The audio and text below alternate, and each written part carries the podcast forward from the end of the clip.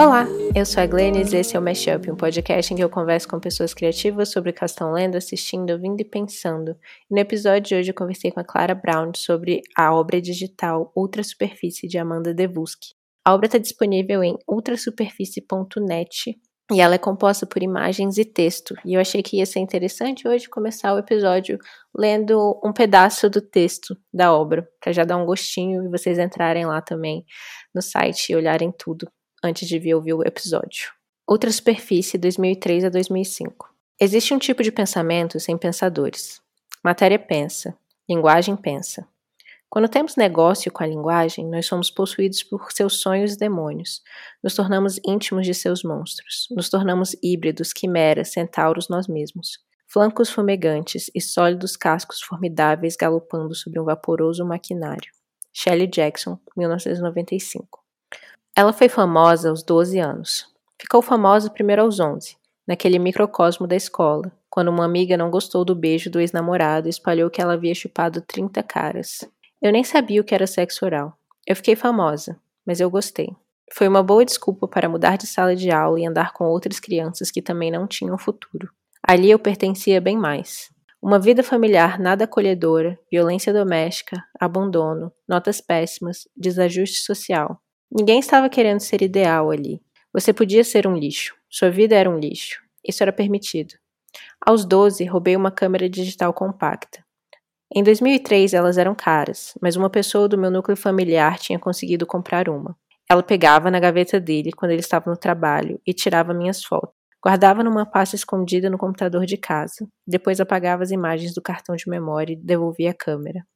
Ele percebeu e ela foi punida. Ele percebeu e começou também a deixar a câmera em um lugar trancado. E ela foi dando um jeito. Nos primeiros anos eu usei essa câmera e depois uma outra. Não eram minhas, mas eu usava. As imagens eram minhas. Eu entrava no Mirk desde os 9 ou 10 anos. Meu pai foi um dos criadores de uma das redes mais usadas do Mirk no Brasil, eu acho. O Mirk era uma plataforma de bate-papos no final dos anos 1990. Eu entrava no Mirk desde os 9 ou 10 anos. Aos fins de semana, as pessoas se encontravam no que chamavam de ircontros. Eram encontros de adultos ou adolescentes, mas ele me levava. Dentro do Mirk, meu pai era também criador do maior canal de bate-papo da cidade. Ele era OP, o que significa mais ou menos que ele era um dos chefes da sala. Abaixo dos OPs havia os voices. Eram os nomes que apareciam logo abaixo dos OPs, que eram os primeiros da lista dos presentes em uma sala. Fora estar mais visível, eu acho que um voice não tinha nenhuma utilidade. Eu queria muito ganhar um voice. Meu pai não queria me dar voz porque isso chamaria a atenção dos homens e tinha muito pedófilo no Mirk, segundo ele. É verdade que tinha. Conversei com alguns. Meu pai me explicou muito cedo, não sei quando, mas muito cedo, não dar nenhuma informação pessoal que possa ser usada para te rastrear quando conversar com desconhecidos na internet. Nome, endereço, nome da escola, nome dos pais, referência de localização. Não, nada. O anonimato protegia, e por mais inadequada que uma conversa fosse, pela internet ninguém poderia me tocar. Eu me sentia muito sozinha, não via muito meus pais e não tinha irmãos. Quando meu primeiro irmão nasceu, Tom logo passou a ter vontades próprias já foi confirmado que ele me detestava. Uma coisa fisiológica, intuitiva. Era só mais uma confirmação de que não teria como escapar da solidão dentro de casa. Mas com a câmera roubada, sim. Criaram um site chamado Agito BSB, que era uma espécie de Facebook do Distrito Federal. Isso em 2001, eu acho. Você tinha o seu perfil com fotos e descrições da sua personalidade, e as pessoas deixavam comentários para você. Eu fiz vários amigos, participei de alguns barracos. Eu me lembro do aviso no meu Hotmail de que havia uma novidade chamada MSN. Eu devo ter sido a primeira pessoa do meu círculo de conhecidos a baixar esse programa. Nem meu pai conhecia. Quando o Fotolog foi lançado, foi a mesma coisa. Ela era a primeira. O pai a orientou para o anonimato, mas ela já era puta. Em qualquer lugar, eu era puta. Primeiro por causa daquela amiga, depois por causa de um garoto que namorei, depois por causa de outros garotos e outras amigas. Sempre haveria um motivo que não tinha tanto a ver com a realidade material do meu corpo, tinha a ver com outras coisas. Mas tudo bem. Nessa época, eu escrevi numa agenda que se queriam que eu fosse puta, eu seria a maior puta da cidade. Acho que foi nessa época que eu criei o Fotolog. No Fotolog, eu não era bem ela, era a Pompãozinha. A Pompãozinha fez muitos amigos. Ela tinha um blog também, onde contava detalhes de sua vida amorosa e sentimental. Ela era parada nas festas às vezes por pessoas que sabiam quem ela era. Ela recebia presentes na portaria do prédio de perseguidores anônimos. Ela tinha 12 anos quando isso começou, e uns 16 quando isso terminou. Um dia, ela saiu da escola e foi almoçar com uma amiga que a apresentou para uma outra garota de outra escola. As três ficaram conversando como se fosse o início de uma nova amizade, até que a garota disse: Eu sei quem você é. Minha amiga acompanha seu fotolog. Agora vou poder dizer para ela se você é bonita mesmo ou se é só Photoshop. Não sei qual das duas opções era verdadeira, mas tudo bem. Essa personagem não existia só na imagem, mas ela foi criada na imagem. Na imagem e nos textos, nessas transações numéricas. E ao vivo, eu performava ela. Existia uma liberdade. Grande parte das pessoas já sabia que eu era puta, burra e bonita. Então era uma espécie de anonimato também. Ser só uma imagem.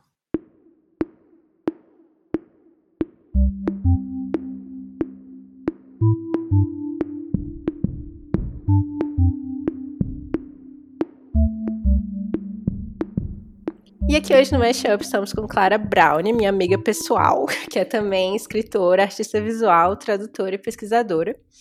Ela é formada em letras e agora é mestranda no programa de Culturas e Identidades Brasileiras no Instituto de Estudos Brasileiros da USP. É, ela também foi co-criadora da revista Capitolina, da qual ela foi editora até 2016. E a Clara está no, no momento fazendo a pesquisa dela de mestrado e, por enquanto, o título da dissertação dela é Garotas à Noite na Internet: Como se dá a transmissão mediológica de imagens nos mídias digitais. É, essa foi a introdução mais certeira que a gente já fez comigo aqui, sabia? Porque é sempre uma bagunça. Eu tô, assim, fiquei até emocionada. Obrigada é, é por porque estar aqui eu. Eu fiquei mais profissional agora. Agora eu peço para as pessoas me passarem a mini bio. Antes eu falava, tipo, ah, minha amiga e escritora não, e pesquisadora. A primeira vez você perguntou para mim, tipo, ah, como é que eu te apresento? E eu falei, ah, não sei, vê o que eu escrevi no Twitter.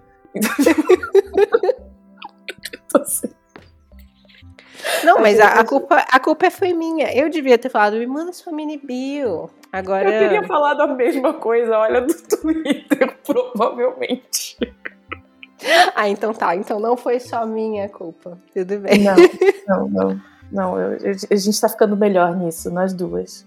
Você, você é apresentadora maravilhosa, que, que sempre admirei antes de te conhecer mesmo. E, e eu e seu mãe entrevistada um pouquinho melhor também. Não, você é sempre perfeita. Aí eu queria que, pedir para você falar um pouquinho da sua pesquisa, porque fiz um convite para você é, para falar de uma obra que eu acho que se relaciona de alguma forma com o que você está pesquisando no mestrado. No momento, eu estudo a dimensão de adesão de uma estética artística a partir dos meios digitais. E eu uso como caso, que isso sempre foi o meu objeto de estudo, obras de jovens fotógrafas feministas da década de 2010, é, principalmente das que surgiram no Tumblr. Então eu pego bastante a Petra Collins, a Olivia B, é, a Millicent Hales, enfim, algumas dessas jovens. A Arvida Brisson, que é uma das minhas preferidas. A minha ideia inicial, na verdade, era pensar um pouco mais sobre rede de fama e consagração, mas eu acabei mudando de ideia, porque, enfim, a gente vai lendo coisas e vai conhecendo pessoas. E vai se cansando também do que pesquisa e começa a pirar em outras coisas. Mas hoje em dia eu tenho pensado muito nessa questão mediológica, no sentido do, de quais são os meios em que se dão a transmissão do discurso dessa obra. Então uhum. eu tô falando das redes sociais tipo Tumblr, Instagram. Essas duas são acho que meio que as principais, porque são as que essas fotógrafas mais usam ou usaram. E eu tô pensando, tipo, como os aspectos técnicos desses meios, desses mediums, né, que é como a gente chama na mediologia, eles condicionam a forma com que a gente percebe e adere àquela imagem, àquela estética. Uhum. É mais ou menos isso. Perfeito. Espero que tenha dado para entender. sim, sim, sim. Então, a obra de que, que eu escolhi para a gente conversar sobre hoje, ela, ela foge um pouco tanto a mídia de que você está falando, né, que é mais Tumblr e Instagram, quanto também a época, porque essa uhum. obra se deu de 2003, a, a, as imagens, né, são de 2003 a 2005. E acho que é importante só para dar um pouco de contexto que eu e a Amanda nós somos amigas. É, Amanda Devuski, né, artista da, da obra de hoje. É, nós somos amigas e nós trabalhamos juntas, nós somos duas das co-criadoras do Verberenas. Mas até eu entrar em contato com outra superfície, com essa obra, eu não sabia de várias das coisas que estavam ali. Então eu não, eu não tenho informações privilegiadas de bastidores nem nada assim. Então eu não sei nem o que é real e o que não é real é, que está na obra. Então acho que, que isso é, é uma coisa importante para trazer aqui. A Amanda, ela é cineasta, ela é artista visual também. Ela, como eu já falei, é uma das fundadoras do Verberenas. E essa obra chama Ultra Superfície. É uma obra digital. Ela teve em exibição na área.co é, ao longo de junho, julho, acho que até agora o comecinho de agosto. É, ela ficou em exibição lá, então todos os dias tinha, a, a Amanda postava novas imagens. E quando terminou, ela foi para ultrasuperfície.net, que é onde vocês vão encontrar essa obra. E nela ela compartilha imagens, é, fotos, GIFs, prints da vida dela na internet de 2003 a 2005. Foi a época assim do auge do Fotolog, quando a gente estava usando muito o MSN. Então é, é um resgate dessa dessas imagens do, da adolescência dela, vividas ali na internet, e da personagem que ela criou, né? Pra existir na internet nessa época, que foi a, a Pomponzinha. Esse nome é perfeito. é muito bom, né? É, enfim, ela cri criou essa personagem, a Pomponzinha, que ela usava, né, pra, pra existir ali no Fotolog, no MSN. E, e, de alguma forma, essa persona que ela criou era a persona que ela habitava fora também. Então ela criou aquela persona na internet e depois era a forma dela existir no mundo de fato também. Então tem essas imagens, sei lá, fotos da, do quarto dela, imagens do corpo dela, é, de, de armas, essas imagens inclusive me deixaram assim. E tem um texto também, além das imagens, tem um texto, um texto de artista, né, em que ela contextualiza as imagens e ao mesmo tempo é, eu acho esse texto muito fascinante, assim, porque tem algo, né, de muito pessoal no que ela tá contando, né, sobre a vida dela, sobre o fato de ela ter roubado uma câmera de um parente, uma câmera digital ali no começo dos anos 2000, que era uma coisa rara, né? Roubar essa, essa, essa câmera para fazer essas imagens. Depois, né, ela apagava as imagens do, do, cartão de memória, mas colocava no computador e aí postava no, no Fotolog, etc. É extremamente pessoal, mas existe ali uma algo na linguagem que cria uma, uma distância, né? E em determinados momentos ela usa a primeira pessoa do, do, do singular e às vezes a terceira pessoa do singular. Então tem ali essa distância criada e também uma ideia de ver aquela pessoa como ela mesma e também como uma personagem fora dela, né? Então ver ela como o eu e ver ela como o ela. Então eu acho o texto muito fascinante nesse sentido também, né? Dessa sim, dessa mistura, né? É, dessa consciência da performance, mas de que a performance não tá tão dissociada de quem você é de fato. Uhum. É, que é bem online, né? Assim, é, é bem o nosso. Eu, eu diria que, assim, a partir do que? Dos. Acho que é meio o que ela coloca, né? 2003, 2005. Acho que a partir disso já tem muito essa noção. A gente já começa a criar essa noção é, de performance que hoje em dia, tipo, a partir de 2010, a gente começou a ter. a discutir isso online também, né? Uhum. Não era só a performance, é também uma conversa, uma discussão, um debate que se tem online, assim. Sim. Ela já tinha essa consciência muito forte ali quando ela tava, quando ela criou a personagem da Pomponzinha. No texto, ela ela vou ler aqui um pedaço do texto. Ela foi famosa aos 12 anos. Ficou famosa primeiro aos 11, naquele microcosmo da escola quando uma amiga não gostou do beijo do ex-namorado, espalhou que ela havia chupado 30 caras. Eu nem sabia o que era sexo oral. Eu fiquei famosa, mas eu gostei. Foi uma boa desculpa para mudar de sala de aula e andar com outras crianças que também não tinham futuro. Então tem uma ideia, né, de que ela já começou essa performance e de habitar essa persona, né, que as pessoas projetavam sobre ela antes mesmo de ela de ela ter acesso à internet, né? Então a internet foi só mais uma uma ferramenta, né, que ela usou dentro dessa forma de ocupar a feminilidade, porque eu acho que é, tem algo muito específico aí sobre que se relaciona com gênero, ah, né? total. Né? É, é, tem um recorte de gênero muito claro nesse sentido, né? De do que quando você não performa o gênero de uma única maneira, da, da maneira ideal, né? Que, que é colocada, você vai virar estranha de qualquer jeito. Ou você vai ser santinha demais, ou você vai ser a puta, né? Sim. Eu acho que todo o texto dela e as imagens são muito relacionadas a, a gênero, é, nesse caso, gênero mulher, né? Uhum. Gênero feminino o tempo inteiro, assim. Porque você vê o quanto que cai nela, quanto que colocam nela uma série de. Ai, é quase arquétipos, né? Uhum. Assim, que no texto ela coloca, tipo, ah, então se era para ser isso, então eu decidi ser né? Então eu decidi criar personagem, assim. Uhum. É... Exato. Eu, eu, acho que muitas mulheres fazem isso. Tipo, ah, se você quer que eu seja isso, então eu vou ser. Sim, eu concordo. E, e aí eu, eu acho que, nesse sentido, a internet, ela emula essa performatividade que já era muito, entre aspas, né, natural. Por natural, eu quero dizer que era esperado, assim, da, de mulheres cis performando a feminilidade, né? Uhum. Eu acho que a internet é uma experiência que agora homens também se relacionar, né? A autoconsciência de que você tá fazendo uma curadoria, assim, uma performance, você tá colocando algo no mundo que vai ser visto de determinada forma. Uhum.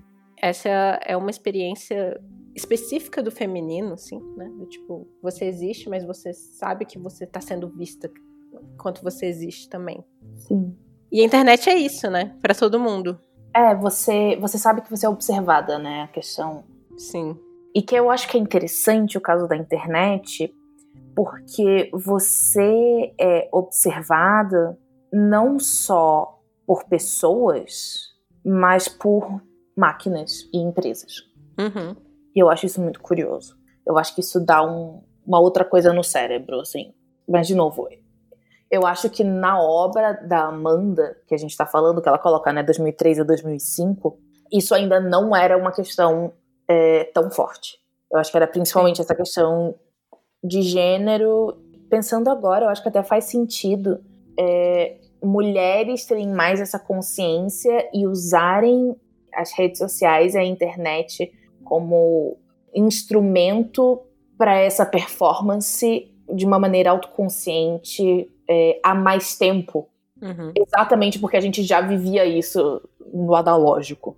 Total. E eu acho, eu quero recomendar também para as pessoas verem um pouco mais da, das outras obras da Amanda, mas também a, a dissertação dela de mestrado. Eu estava até comentando com, com a Clara, né, que, que eu li eu tinha lido só um, um artigo, né, que tinha vindo da, da, dissertação, e essa semana eu li a dissertação inteira, que chama Superfícies e Feminilidades.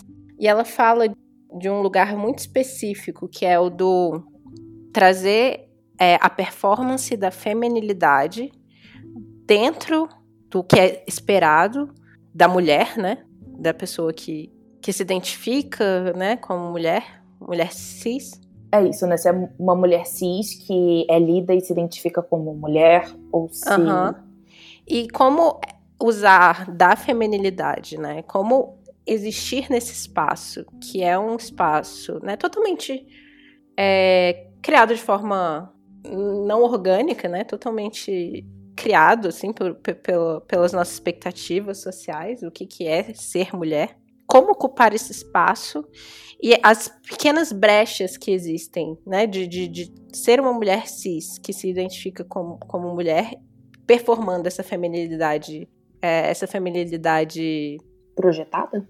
Não, a, ah, esqueci a palavra agora, mas a feminilidade é tradicional e as brechas, os espaços que existem de, de rebeldia dentro disso, sabe? Uhum, sim. Porque é muito. É a negociação, né?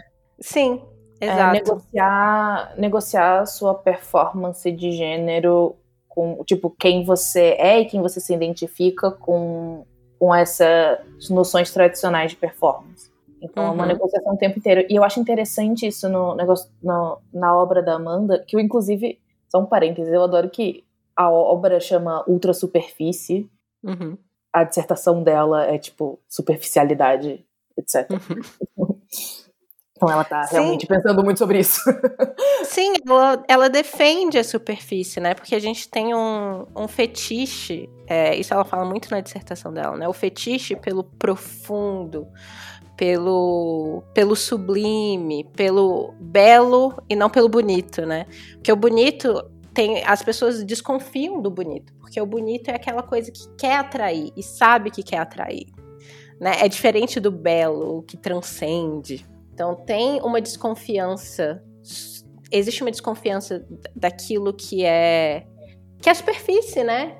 E aí ela é, e aí tem um texto do Verberenas, foi um texto muito importante para o próprio Verberenas e também para a pesquisa da Amanda, que é um texto sobre o, o filme Mate-me por favor, que é um filme de, de terror brasileiro, é, da diretora Anitta Rocha da Silveira. E ele conta a história de, de um grupo de adolescentes que está vivendo na Barra da Tijuca enquanto estão acontecendo uma série de, de assassinatos de, de jovens mulheres. E o filme é muito plástico, o filme é muito bonito, né? Então, o filme é todo muito. As imagens são muito centralizadas as luzes, tem um neon, assim. Então, é um filme muito estético. Uhum. E boa parte da crítica, né, da crítica na época que a gente tá falando ali, 2015, era, em sua enorme maioria, composta por homens brancos, heterossexuais, é, eles desconsideraram o filme completamente por conta disso. Eles falaram, ah, é pura estética, mas é um filme vazio, não tem nada por detrás. E aí ela uhum. escreveu esse texto na época, falando que ao assistir ao filme, ela já sabia as críticas que iam ter sobre o filme. Ela não tinha lido as críticas, mas ela sabia o que ia ser falado sobre o filme, que é exatamente as mesmas coisas que são faladas sobre a feminilidade, que é isso, né? Que é falar sobre as mulheres, que é superficial, vazios, enfim. Sem um, um mundo interior, né? Desde então, o trabalho dela tá muito focado nisso, né? De pensar a ideia da superficialidade e do, do estético. Uhum. E que isso não. O estético e o superficial então, existem também de forma extremamente complexa. A profundidade, a, a complexidade não está necessariamente na profundidade. Eu concordo e eu acho essa uma perspectiva muito interessante. É, mas você sabe, eu não sei se as outras pessoas sabem que eu sou Ranzete, né? Eu gosto do Byung-Chul Han. Sim. Eu discordo de muitas coisas do que ele fala, mas mas eu também acho que as coisas que ele coloca muito interessantes. E eu acho que ele consegue pontuar alguns dos algumas das coisas que me incomodam e na, tipo em questões da internet e que eu não conseguia apontar pro que era, sabe? Uhum. E uma dessas coisas que ele vai falar no A Salvação do Belo, ele não coloca como superficialidade, né? Ele chama de smooth. Uhum e que é traduzido, deixa eu ver por que, que é traduzido, porque eu discordo da tradução. Ah, é, é traduzido como liso, mas uhum. eu acho que uma tradução melhor seria suave. É, e ele vai colocar que essa é uma. Tipo, a estética da era digital é esse liso, né? Uhum. Uh... Engraçado, porque no, na, na dissertação da Amanda tem um capítulo que chama Maciez. É, então, pois é, e, e eu acho que, que são essas palavras uh, que estão nesse, enfim, né, nesse mesmo campo semântico. Uhum. enfim, o Han bate pra caralho nisso. Ele fala, tipo, não, esse smooth, esse liso, essa maciez, é, essa suavidade, ela, é, ela tira a fratura e a fratura é o que faz o belo, né? A fratura é o que dá essa noção, o que, que te permite contemplar. Sendo uhum. assim, tipo, né? Simplificando muito o que ele fala. Mas o que eu fiquei pensando lendo o livro e, e aí, por isso também, um dos motivos que eu, que eu mudei minha. Ah, enfim, minha ideia, né, de dissertação, assim, resolvi ir para outro caminho, é que eu acho que existe uma diferença muito fundamental na experiência feminina, e aqui eu vou colocar uma feminina cisgênero, é, porque eu acho que o caso de pessoas trans e não binárias é um pouco diferente, apesar de terem coisas que também se aplicam, tá? Uhum. Mas eu acho que existe uma coisa nessa questão do, do feminino cisgênero de que a gente já vive tantas violências e microviolências desde sempre, que são essas violências de gênero, de. Né, que desde o que a gente é colocado do, até o que é apagado, né? Uhum. Que faz com que quando a gente cria. Tipo, a minha ideia, vamos lá, voltando.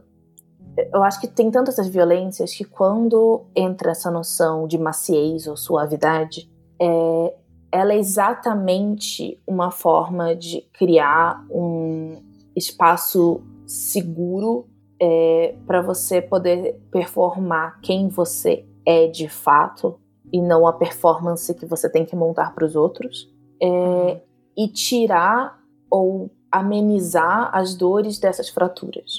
Uhum. E aí, a minha questão é que eu acho que quando essas imagens elas surgem em determinados espaços online, é, que eu pego muito o caso do Tumblr, né, com a fotografia que, que eu trabalho, com as fotografias, as fotógrafas que eu trabalho, eu acho que o Tumblr ele cria muito essa noção de espaço seguro e, e ele cria essa possibilidade de visão da obra que quando sai do Tumblr e vai para revista de moda ou vai para o Instagram ou pra, enfim para onde quer que seja essa suavidade ela não é, ou a maciez ela já não é mais uma questão ela já não cria mais esse espaço porque a estrutura de onde você está vendo né a, a estrutura do enfim, do site e o que, que aquilo diz, o, o que, que você já espera quando você entra ali,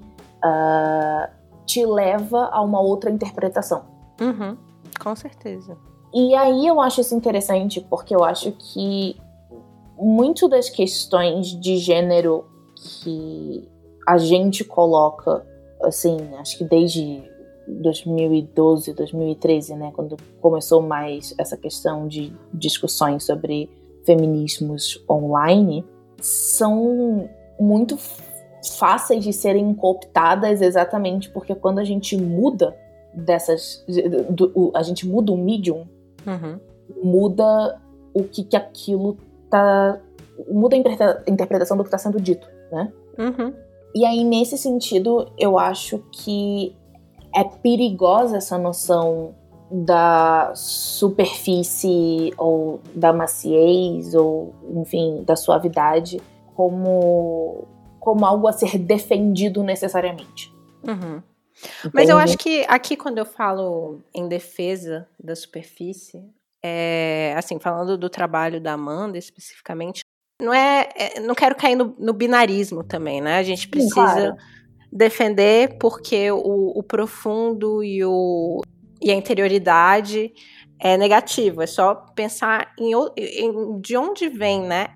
Esse nosso fetiche, né? Pelo, pelo, pelo profundo e pela interioridade, em contraposição à, à, à superfície, né? Sim, é, é, aquela coisa, né? Sempre tem que ter a nuance, né? Sempre tem que. Exato. As, as coisas elas têm que andar juntas, é o também, né? Isso é, e, e aí, também é aquilo. E é isso, e de, de, de pensar em como esse lugar, como mulheres, muitas mulheres, né, não todas, mas muitas mulheres são empurradas para esse lugar da superfície e depois a gente fala que a superfície é, é, é nada, é vazio, não presta, é, é tudo é, tá ali para atrair, né, para seduzir, uhum. né? E aí, e, e, eu não acho que, que, que a Amanda esteja fazendo uma defesa completa também desse espaço, tanto que ah, não, tanto que tem um texto dela. É, ela não acredita, né, na imagem como um lugar que ela pode ser salva, como uhum. tanto que uma, uma acho que uma parte chave sobre essa obra é que em 2005, quando quando ela estava com 16 anos, ela desiste, né? Ela, ela entre aspas desaparece. A personagem uhum. desaparece, ela para de existir online. Uhum. E aí tem um, um, um repúdio, né, de, de, de, ser vista, né? Ela, a Amanda tem um filme que chama Tente Não Existir, inclusive. que esse, existe uma desconfiança, assim, é, porque... E aí eu vou trazer agora para outro texto do Verberenas, que esse foi eu, que escrevi. Eu escrevi o texto sobre Retrato de uma Jovem Chama, se chama Entrar na Floresta Comer o Fruto. E a Amanda a editora desse meu texto, né? Então a gente teve várias conversas. E uma das primeiras versões do texto, eu, eu falo muito sobre como é, existe ali uma, uma reapropriação, né, do, da imagem pela, pela mulher. Então é um, é um filme que que está falando o tempo inteiro também sobre superfícies. Aí, no caso, ali, a mídia, a tela, né? A tela uhum. da artista e a tela do cinema, né? Cheguei a uma conclusão talvez um pouco otimista demais e um pouco sem nuance, né, de, de que seria possível, né, que existiria ali algum tipo de salvação na reapropriação da imagem da mulher pela mulher. Uhum. E Amanda, como minha editora, é muito suspeita, né, em relação à imagem em si. Então, eu acho que aqui nessa obra em que a gente vê, né, é, essas imagens feitas por ela mesma, ela recontextualizando essas imagens, resgatando essas imagens, mas tem ali também algo de eu estou me rendendo, né? Eu estou me rendendo à feminilidade. É que nem o me chamar de puta, então você puta, né? O pegar a imagem, e aqui tem uma coisa muito importante sobre essa obra, é que, primeiro, ela não tá, né?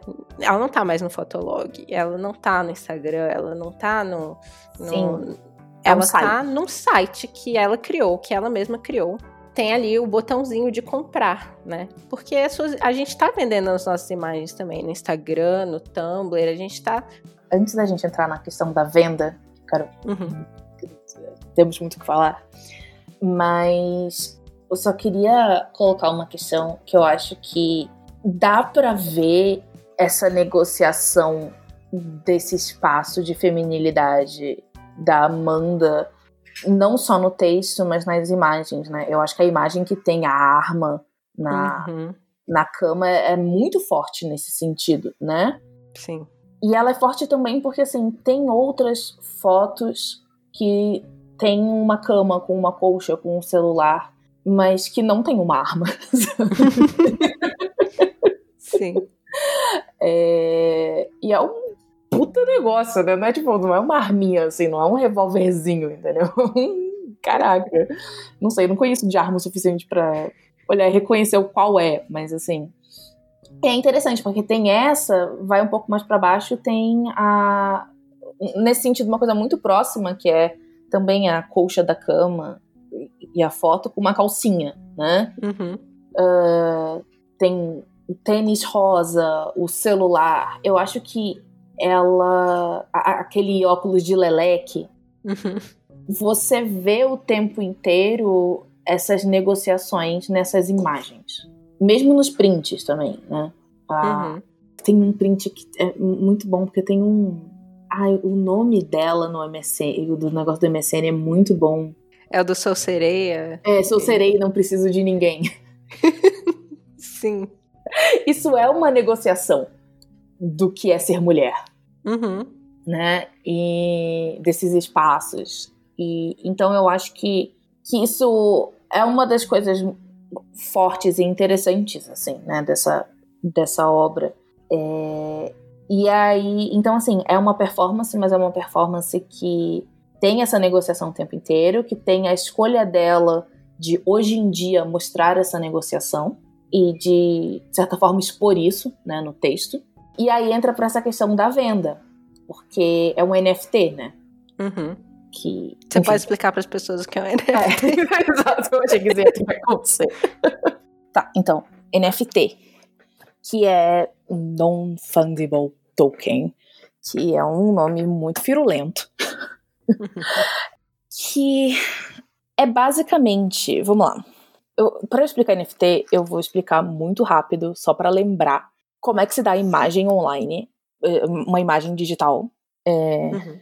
Porque porque vai ficar simples, porque as pessoas colocam o NFT como uma coisa muito difícil e na verdade não é tanto. Uma imagem digital é uma série de coordenadas compostas, que são pixels, que em conjunto vão formar uma imagem. Então, o NFT é uma série de pixels que podem ser comprados, basicamente. Então, você compra as coordenadas para aquele conjunto que forma uma imagem. Então, tipo, é isso, assim, sabe? Tipo, você, você tá. É basicamente comprar uma coisa digital. Sim. E, e você se torna dono dessas coordenadas, se torna dono desse acesso. Uhum. É isso. Não é tão difícil. As pessoas colocam como uma coisa muito difícil, mas eu juro que não é. não, é, é, é porque tem outras coisas que são mais difíceis, né? Do tipo. É, é que eu ah, isso assim, quer dizer que ninguém mais pode ter aquela imagem? Quer dizer que ninguém pode tirar um print screen, screen dessa imagem? Não. Sim. Outras pessoas podem tomar, tirar o print screen da imagem, mas ainda existe aí uma. Existe outro tipo de, de troca que está sendo feita, né? Exato. É que existe uma noção também de autenticidade e originalidade é, nessa questão toda, enfim. Mas é basicamente isso. É basicamente comprar uma imagem digital. E ter a sua, sua nota fiscal, assim. Eu tenho essa coisa. Eu posso. Exatamente. é meu. se, eu, se eu deixar Sim. de pagar a nuvem, ainda é meu. Eu comprei. E aí, eu acho isso genial sobre a obra, né? Sobre, sobre a outra superfície, que volta para a ideia de, de alguma forma, você está se rendendo, mas de alguma forma também está se reapropriando. É, é, rola em um, um, uma negociação em algum nível, né? Então, tipo, se eu preciso existir. E se eu preciso ser uma imagem também. E essa imagem e a nossa subjetividade e a nossa existência na internet todos os nossos tudo que a gente segue tudo que a gente clica isso a gente isso é um tipo de capital. Uhum. e se eu estou trabalhando para o Instagram no momento que eu produzo imagens ali e literalmente estou criando dinheiro para eles e me dando alguma pequena gratificação com cada like É, então eu vou aqui fazer o meu próprio site, onde as pessoas podem deixar comentários e podem literalmente comprar e me dar dinheiro pelas minhas imagens, né? Então ela termina o texto falando que, que em algum momento no texto ela fala que ela, que ela sacou que ela estava vendendo, que ela estava vendendo a imagem dela. E aí no é. final do texto ela fala, existe um, um alívio, né? É, em, ela fala... no escancaramento da venda. É, eu, eu, eu, eu, gosto muito como ela coloca. Ela fala: 20 anos depois, acho que me consola o escancaramento da venda. É, e eu gosto. Tem várias coisas nessa frase que para mim são boas. eu acho que a marca de serem 20 anos depois, de precisar desse tempo, é a noção de consolo, né? Que é uma coisa de tipo: ah, é triste, sabe? É ruim. Uhum. Mas. Mas bola pra frente, assim, né? Tipo, é o que é e.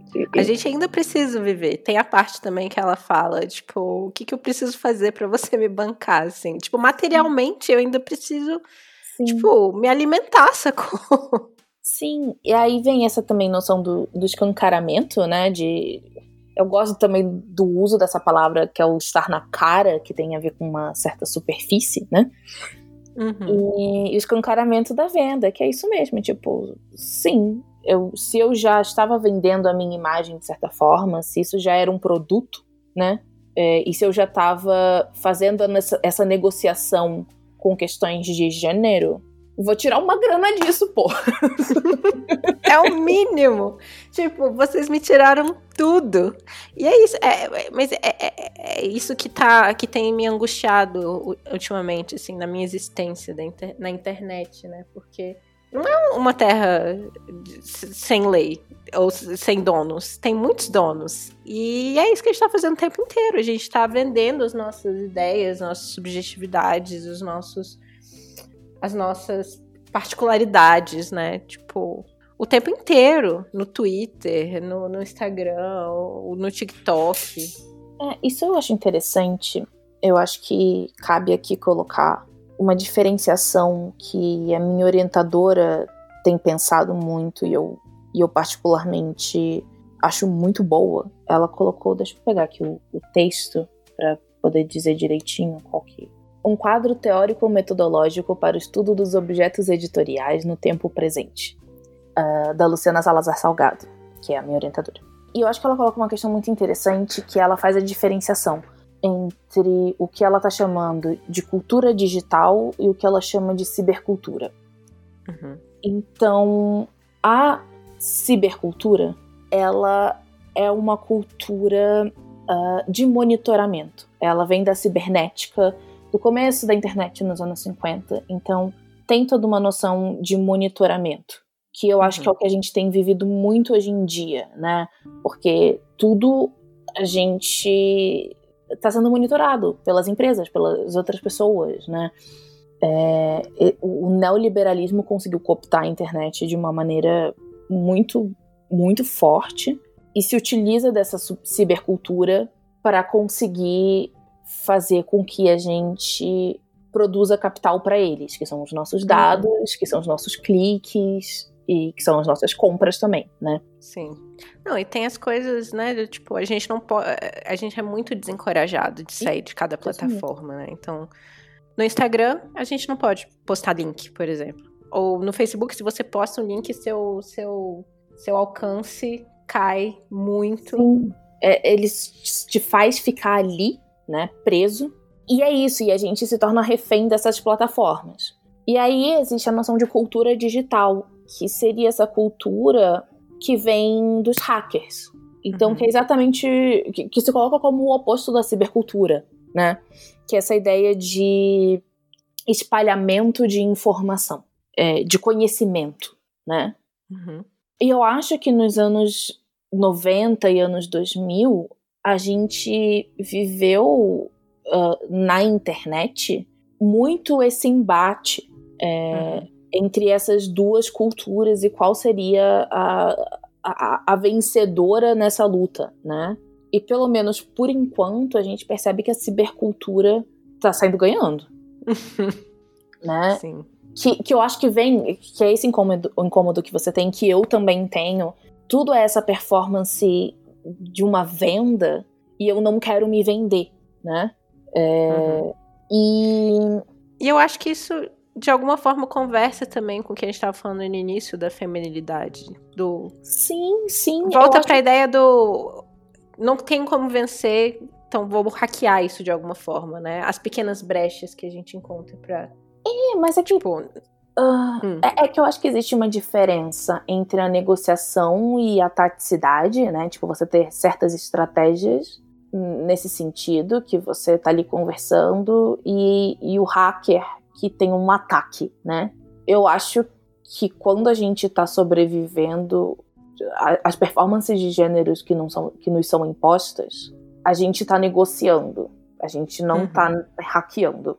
Seria muito legal. Tipo, eu gostaria de ser otimista e dizer que, que é hack, sabe? Mas não é. eu queria que fosse, eu queria ser assim. É, e eu acho até que existem existem pessoas que fazem isso e, e, eu acho que existem formas de performar gênero que tem essa questão de hack, de hacker sim. Mas eu acho que quando a gente está falando da nossa experiência de mulher cisgênera, não sei eu tenho algumas dúvidas, pelo menos assim, eu vejo na minha vida, na vida das, das pessoas que eu conheço, sabe, das mulheres uhum. é, cis que eu conheço. E aí, eu, mas esse negócio do cultura digital e cibercultura, eu acho interessante, até porque eu tava pensando aqui na, na obra da Amanda, tem um que esse final, né? Ele tem um, um certo a cibercultura venceu uhum. e agora tem essa venda. E... mas ao mesmo tempo isso me consola porque já era o que estava acontecendo mesmo antes, uhum. né? Sim, é, é aquela coisa, é uma a consciência que aquilo está acontecendo, que você não está ficando louca, é um alívio também, né? Tipo, sim essa, essa venda estava acontecendo o tempo inteiro. E eu sabia disso, mas ninguém parecia estar tá, é, ciente ou se importando com aquilo, né? E Sim. isso é muito solitário, assim. É muito. E, e o final ela coloca, né? É, enquanto eu cumpria minha promessa de tentar não existir, todo mundo entendeu. Uhum. É, então tem um quê também dessa coisa de tipo, a gente chegou num. A, a, gente pode ler dessa forma, acho que tem muitas formas de ler isso. Mas acho que uma das formas que a gente pode ler é chegou num ponto né, desse, desse neoliberalismo que realmente tá todo mundo se vendendo, né? Foi o que a gente falou no começo. Sim. E tá todo mundo mais ou menos ciente agora disso. Mais do que eles estavam 20 anos atrás. Exato, porque também é muito mais. Isso se impõe muito mais pra gente. Né? Eu não quero ser aquela que solta ainda mais na pandemia, mas ainda mais na pandemia. Mas é, né? Tem duas é outras isso. coisas que eu acho interessantes, que eu só queria meio comentar, assim, porque eu achei bem legais. Uma que é uma coisa que eu percebo muito também nas obras que eu tenho estudado, essa coisa da cenografia digital. A gente falou muito das fotos que são dela, que ela tirou, né, durante esses anos, mas tem também uma série de prints. Uhum. É, e eu acho que esses prints eles são muito interessantes porque eles também mostram uma cenografia digital, eles mostram uh, um tempo específico, né? Uma fotografia do que a gente já teve que não é mais. Uhum. É... A forma de escrever do, do, do início não. dos anos 2000, que é muito específica também. mas, sim, mas eu não tô nem falando da forma, tipo, isso também, mas eu acho que, tipo, sim. os GIFs que ela usa, é, o print do MSN, do Fotolog, do Orkut, eu acho que todas essas são coisas, mesmo o pomponzinha, né, que com aqueles, com aquelas coisas coloridas assim, é, são tem uma arqueologia digital aqui. Tem uma, exatamente, tem uma arqueologia digital e que e que ela monta essa cenografia de uma forma que eu acho muito legal nessa curadoria dela. Eu acho que dá para tipo quem tem a, essa cultura, né, é, visual desse tempo pesca muito na hora. Uhum. E eu acho isso bacana, assim. Eu acho que ela se utiliza isso de uma maneira interessante, assim. Sim, eu fico curiosa como uma pessoa da geração Z, assim, é, se relacionaria, assim, da geração Z mais jovem, né? Porque eu acho que tem algumas Sim. pessoas da geração Z que que ainda é, que identificariam. Assim, Mas é. eu acho que tem duas coisas. Eu acho que um que tem essa questão da, da, entre aspas, a volta dos anos 2000, né? Que, que eu acho que permite a gente, tipo, mesmo quem não viveu essa época poder olhar e sacar. Mas, eu não sei, me lembra muito uma. Tipo, de formas muito diferentes, mas me lembra muito uma artista que eu gosto muito, que chama Molly Solda eu recomendo muito no site dela, eu acho que é Molly Sold Exposed. E, e que é tipo, assim, é quase violento de quão anos 2000 é o site. Assim, e é muito bagunçado. Ela, para mim, tem uma questão de cultura digital muito forte. Ela, para mim, é uma excelente representante dessa criação, dessa cenografia da cultura digital, né? Uhum. E eu acho interessante o caso da Amanda, porque para mim tem um mix assim da cultura digital com a cibercultura, né? O que a gente está falando é sempre essa negociação. Uhum. É, e, e eu acho isso muito legal dessa cenografia que como ela é colocada. A outra coisa que também tem a ver com, mas aí no, no quesito texto, que não é nem como escreve, que, que tem essa questão da, da forma muito específica como se escrevia. tipo, pãozinho A, H, H, letras maiúsculas, minúsculas. O te amo é muito bom. Sim. Não, que, não, que a gente não, não podia usar. o tio.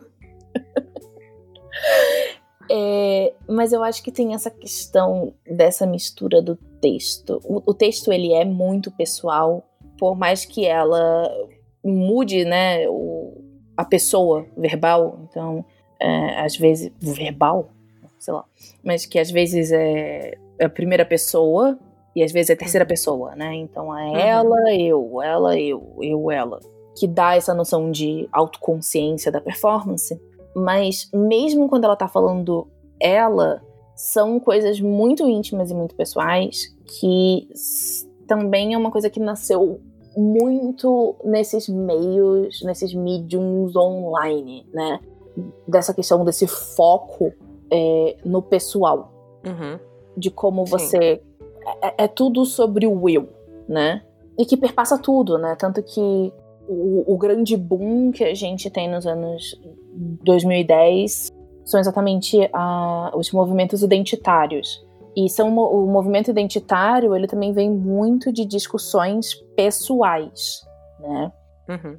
Que não era igual a quando se colocava com questões é, do feminismo, de o pessoal é político, é outro tipo de pessoal, uhum. né? É. E a gente está falando de um pessoal de intimidade, né? Não, não necessariamente desse de como são os atravessamentos uh, políticos da coisa, por mais que eles existam, obviamente. Mas existem certas intimidades e a forma com que ela vai escrevendo isso que que são muito voltados, tipo, vem muito desse uh, dessa prática, né, que a gente tem e que uhum. e que para mim também é, é, essa é uma obra muito digital em todos os seus sentidos, né? Uhum. E eu acho que essa é mais uma das formas que, para mim, essa obra, é, eu penso, pensar nela, eu penso ela realmente digital, tipo, para além do NFT, para além das imagens com print, a, além de tudo, da, da, escrita, de como isso é colocado, eu acho que tem essa questão de como ela trabalha essa forma que é profundamente digital. Uhum. Então eu acho isso interessante. Porque é diferente, tipo, é óbvio que artistas se utilizam muito de narrativas pessoais para obra, para, né, para tipo, para criar a história da obra, mas existe uma diferença muito clara entre como é essa narrativa uh, analógica e, e essa narrativa digital, até pensando a própria noção de narrativa, que o digital ele vem dessa ideia de que ele é separado, né? Então uhum. é, é descontínuo.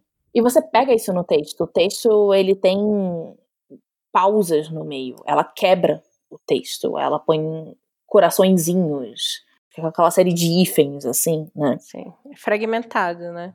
Exatamente. Até como as imagens são fragmentadas também, né? Elas não contam uma história, né? Elas não, são é, é descontínuo. Desconexas, né? É, que é muito. Que, que, caracteriza o digital. Diferente do analógico, Sim. que é linear. Então, tem uma lógica digital por, por uhum. trás dessa obra, assim, que eu acho que. Que, sabe, pra mim, pelo menos, foi muito forte, sabe? Eu olhei e falei, tipo, ah, é. é. sabe? É isso. A internet. Sim.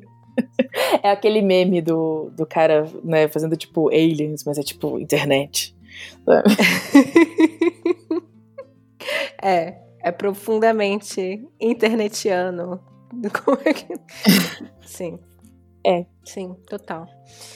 E eu pensei muito também nessa.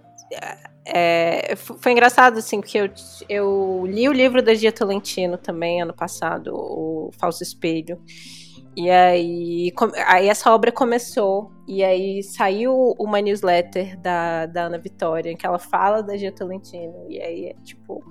E a Gia Tolentino falando sobre internet, a, a Ana Vitória falando sobre a experiência dela na internet, que é completamente diferente da experiência da Amanda na internet. Uhum. E eu acho que isso conversa até com o Mashup também, né? Que, com o próprio podcast aqui. Que é a ideia, né, de trazer esses fragmentos, todas essas coisas que vão se. É, todas as referências, né, que, que vão se juntando e trazendo um, uma nova. formas únicas, né, de, de, de ser. De, de encontro com a obra, né? É, que vão tipo, moldando e acrescentando o nosso pensamento, né? Eu, eu também, de novo, voltando para a obra da Amanda, ela coloca várias uh, citações, né? Começa com uma citação, uhum. inclusive. Uh, Sim. Então, eu, eu, acho que tem isso. Mas eu acho também que a gente já tá num momento, é, e eu acho que tanto a nossa geração quanto as seguintes já pegam isso, que a gente, a gente tá na lógica digital. A gente opera nessa lógica. Então, sei lá, eu tô aqui, eu, eu tive que mudar de quarto, né, pra gravar aqui. E eu tô. Quarto que eu. que era o meu de adolescência.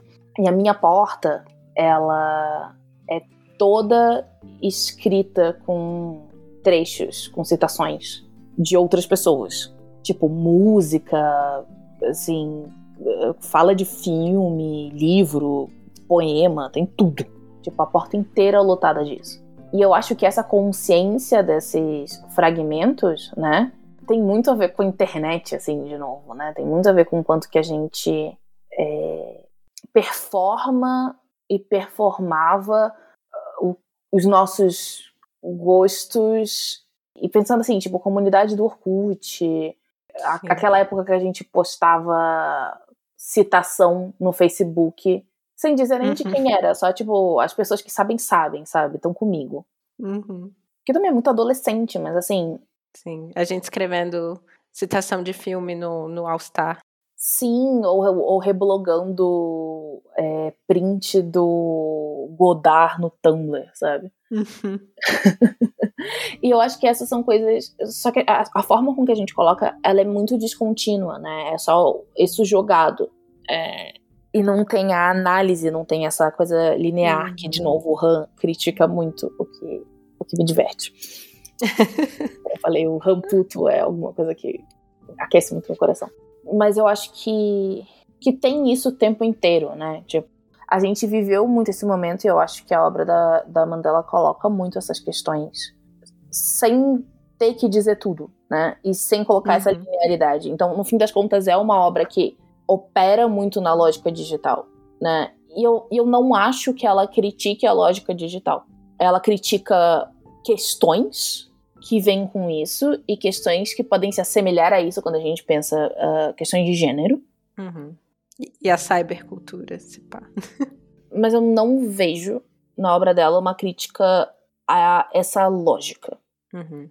Ela se utiliza dessa lógica o tempo inteiro e não é de uma maneira irônica, tipo, ou explicitamente irônica. É de uma maneira, tipo, eu estou usando isso aqui também porque é a forma, sabe? É a forma uhum. de trabalhar isso.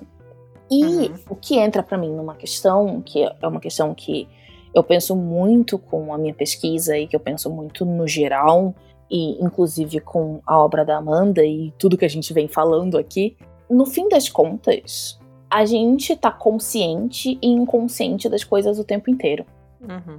Então, existe um nível de, de autoconsciência dessa performance e que ela eu tenho certeza que ela sempre teve, mas também tem um nível que era inconsciente.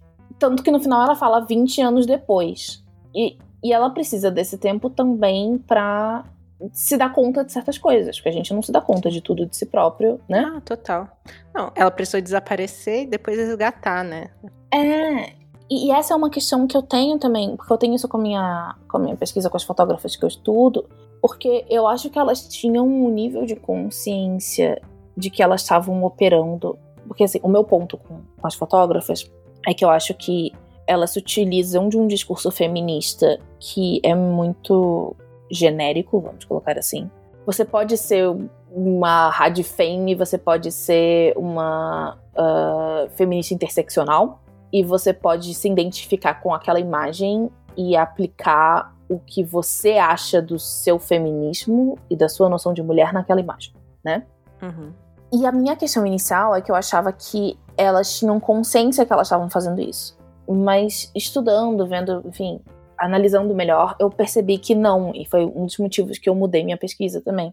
Elas não percebiam, e tanto depois elas perceberam ficaram tipo, caguei, devia ter sido mais clara, sabe? Tipo, é feminismo interseccional, sim, sabe? a gente é anticapitalista, sim, mas as imagens são cooptadas pro capitalismo. E ao mesmo tempo elas também precisam ganhar dinheiro. Então elas fotografam para Gucci. Uhum. E aí é uma negociação, né? Uhum. Então, mas tem essa questão desse do que é consciente, do que não é inconsciente, do que se torna consciente ao longo do tempo, que, que eu acho que, que é uma coisa que a gente tem que considerar também nessas obras, sabe? Tipo em todas, mas eu acho que nessas é mais interessante por essa questão da lógica digital e o quanto que essa operação da lógica digital é porque é natural pra gente e o quanto que ela é crítica. Né? Uhum. Total. Vou deixar então, me deixar e deixar os ouvintes com essa reflexão pra gente pensar essas coisas. Ai, e, e essa, essa é a minha crise também, viu? Porque eu não sei mais o que fazer com, com as redes sociais. Tipo, eu, eu quero estar sei que nem mais, é. pomponzinha. Eu quero sumir. Quero deixar de Eu existir. também. Vamos deixar de existir. Mas ao mesmo tempo, né? Tipo, eu e você, a gente se conheceu no Twitter, né? É, não, Sim. Eu- eu- a, a minha atual crise é que, tipo, eu quero sumir dessas coisas porque eu não quero ser um- mais um produto e uma venda e. Enfim, eu não quero me vender a esse neoliberalismo da cibercultura que tá imposto. Mas ao mesmo tempo, um, já tá tudo ali, sabe? Uhum. não tem como não tem como apagar o que já tá ali. E também quando a gente tá no isolamento e tal, é, é a forma que eu tenho de conversar com os meus amigos, é a forma que eu tenho de me relacionar, por mais que eu não sinta que isso é mais uma relação. assim. Então eu, eu tô nessa nessa crise. É, eu com verberenas e com podcast, com uma pessoa que produz conteúdo na internet, que de alguma forma tem que se autopromover na internet, tipo, literalmente vender também o meu trabalho. Sim. É, também é uma crise, sim. É, mas a própria noção, né, de produzir o conteúdo. Primeiro, o que que é conteúdo, né? Mas assim, Uhum. É, eu penso nisso também com a, com a newsletter, eu escrevia muito mais é, online e eu parei, assim, sabe? Porque, porque começou, eu comecei a, assim, ficar meio desesperada com essas coisas. Eu comecei a ver demais, sabe? Assim. Uhum. E eu fiquei tipo, cara, eu não quero. eu- assim, pra mim, hoje em dia tudo parece barulho, inclusive eu mesma, né? Tipo, a minha própria eu performance tô é nessa barulho. também. É É difícil. isso, gente. Vai acabar newsletter, vai acabar podcast, vai acabar tudo. Então, ouvintes. Então, essa é a terceira participação da Clara. Então, tipo, a pergunta dessa vez é: o que, que você queria que não existisse? Que ela não quero saber.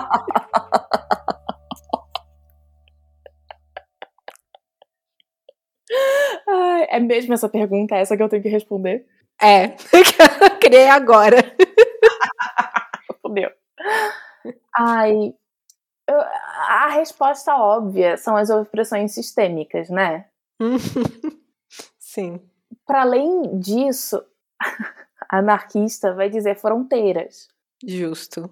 Perfeita. E eu acho que é isso. Gosto. Eu acho que a terceira pergunta tinha isso é que você vem um gênio, você tem três desejos. Quais seriam? E aí eu acho que eu falaria o fim das opressões sistêmicas, fim das fronteiras de uma maneira organizada e pegar o Namjoon do BTS. Perfeita. Maravilhosa. É isso. É isso, então. Muito obrigada, Clá. Eu amei Obrigada. muito essa conversa. Eu também, Glennis. É sempre um prazer estar aqui conversando com você, gravada e não gravada. E você quer ser encontrado na internet? Se sim, onde as pessoas podem te encontrar? Se eu quero, é uma pergunta já quase psicanalítica, né? Mas as pessoas podem me encontrar é arroba brownie, brownie em tudo. Vocês podem encontrar minha newsletter, tinyletter, blá blá blá, barra brownie brownie, Twitter brownie brownie, Instagram brownie brownie, é, blog, blogspot, barra brownie brownie, é, tudo brownie brownie. É, Curious Cat, Brownie Brownie. é, então, assim, eu, eu sou muito fácil de ser encontrada. E eu fiz isso numa época em que eu não tinha é, a, a noia que eu tenho com o capitalismo e o neoliberalismo. Eu ainda acreditava na, que a cultura digital ia vencer. E então agora eu tenho que arcar com essas consequências.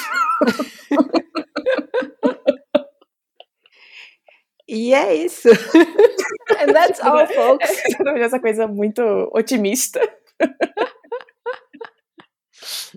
Não, guerrilha agora, guerrilha. Ai, mas eu acredito mesmo. Eu ainda não sei o que que é, mas, mas eu acredito na mudança, de verdade. Eu vou, eu vou, eu vou terminar bonita, assim, sabe?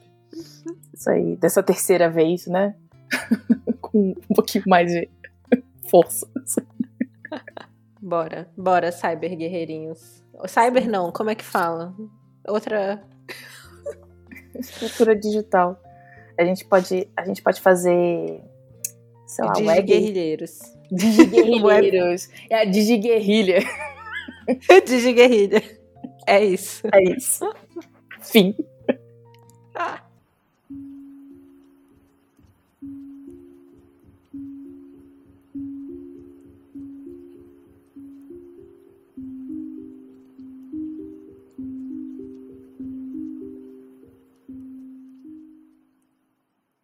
O Mashup foi criado e é produzido por mim, Glennis Cardoso, editado pelo Rafael de Paula e nossas músicas são do In Love with the Ghost e Poddington Bear. Nós estamos disponíveis nas redes sociais, no Instagram como mesh.up e no Twitter como mesh_up. Eu sou Glennis AV, tanto no Twitter quanto no Instagram.